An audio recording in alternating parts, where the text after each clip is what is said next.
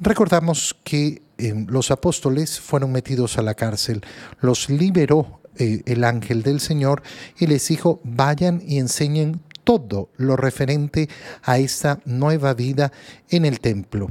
Cuando eh, el sumo sacerdote convocó al Sanedrín y mandó a traer a los prisioneros, no encontraron a los prisioneros en la cárcel, los eh, encontraron en el templo y los trajeron, pero nos decía la lectura que hicimos ayer, sin violencia, pero no por bondad, sino porque tenían miedo de ser apedreados por el pueblo que apreciaba a los apóstoles. Y ahora Continuamos la lectura cuando conducen a los apóstoles ante el Sanedrín y el sumo sacerdote los reprende, diciéndoles, les hemos prohibido enseñar en nombre de ese Jesús. Sin embargo, ustedes han llenado a Jerusalén de sus enseñanzas y nos quieren hacer responsables de la sangre de ese hombre. Los apóstoles, encabezados siempre por Pedro, responden lo que es obvio. Primero, hay que obedecer a Dios y luego a los hombres. Qué bonito es darnos cuenta en nuestra vida de que en la medida que tenemos principios, normas claras con las cuales funcionamos, con las cuales efectivamente establecemos nuestra vida, nuestras decisiones se hacen mucho más fáciles. Cuando uno no tiene principios rectores, es decir, que guían, que dirigen, que encaminan nuestras decisiones, entonces siempre estamos eh, en esa duda, ay, es que no sé qué hacer, no sé qué hacer, no sé qué hacer.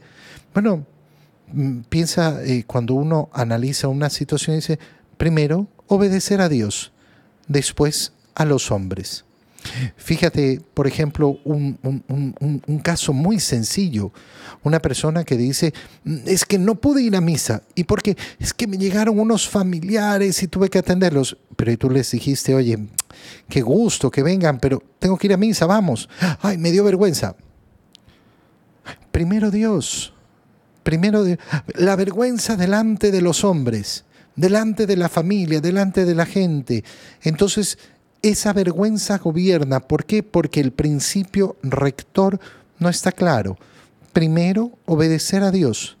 Es un ejemplo muy, muy banal, muy, muy pequeñito, pero eh, nos sirve para darnos cuenta cuántas veces, cuántas veces nuestras decisiones fueran mucho más sencillas.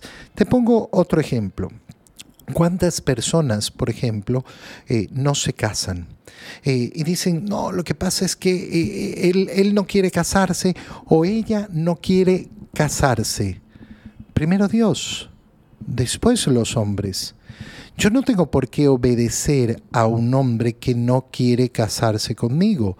Yo no tengo por qué estar con una mujer que no quiere casarse conmigo. Y entonces, claro, ¿qué, es lo que tenemos?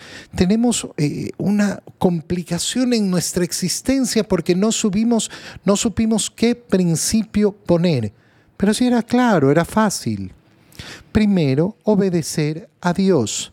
Después vendrá todo el resto.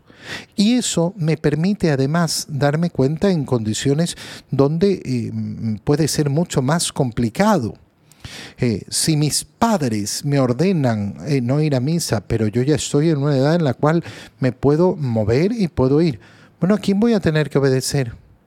Ay, no, los papás primero. No, Dios primero. Los padres tienen autoridad sobre los hijos mientras no les manden ir contra Dios.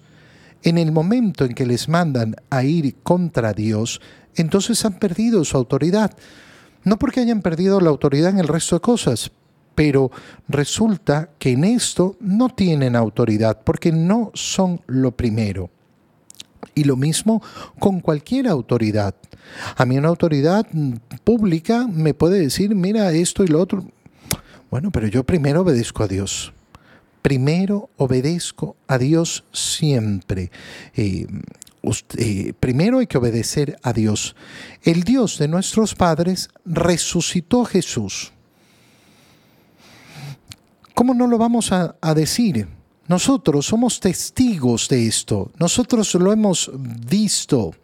Ustedes nos están pidiendo, está diciendo Pedro y los demás apóstoles, que neguemos lo que hemos visto, de aquello de lo cual hemos sido testigos. Y ustedes lo, le dieron muerte colgándolo de la cruz. Esto es un hecho verdadero. Entonces, ¿de qué nos están imputando? Nos están imputando de enseñar aquello que ustedes prohibieron enseñar, pero que Dios nos ha mandado enseñar, y hacerlos responsables de la muerte de ese, eh, de ese hombre, como dijo el sumo sacerdote de Jesús, pero son responsables. Ustedes lo mandaron a poner en la cruz, ustedes pidieron que sea, eh, que sea condenado a muerte. Por algo lo llevaron donde Poncio Pilato. Entonces, ¿qué estamos diciendo? Estamos enseñando lo que hemos visto. Y estamos diciendo lo que es verdadero. ¿Cuál es entonces la acusación? La mano de Dios exaltó a Jesús y lo ha hecho jefe y salvador, para dar a Israel la gracia y la conversión y el perdón de los pecados. Nosotros somos testigos de todo esto. Pero no estamos solos, dice Pedro. No estamos solos, porque no solo somos testigos nosotros, sino el Espíritu Santo que Dios ha dado a los, que lo obedecen. Por eso hemos levantado a ese paralítico de nacimiento. Por eso hacemos los prodigios que hacemos. Por tanto, no es solo el testimonio de aquello que hemos visto con nuestros propios ojos, aquello que hemos escuchado con nuestros propios oídos, sino además de esa fuerza del Espíritu Santo que nos acompaña.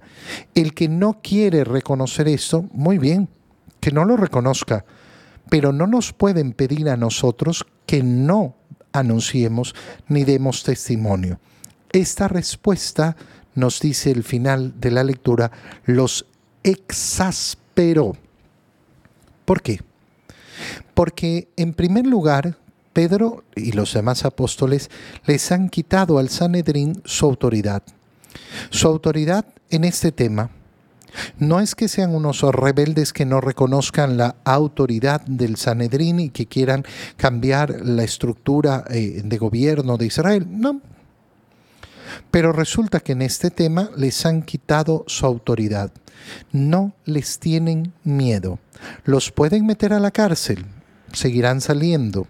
Los pueden matar, no importa y de hecho todos los apóstoles darán la vida defendiendo el testimonio que dan. ¿Por qué? Porque saben que es cierto. Y porque saben que es más importante dar ese testimonio que cuidar su propia vida. Y esta exasperación del Sanedrín hace que decidan matarlos. Sin ninguna razón. Simplemente porque no pueden responderles no pueden contestar a lo que está diciendo Pedro, no pueden argumentar en contra de ellos.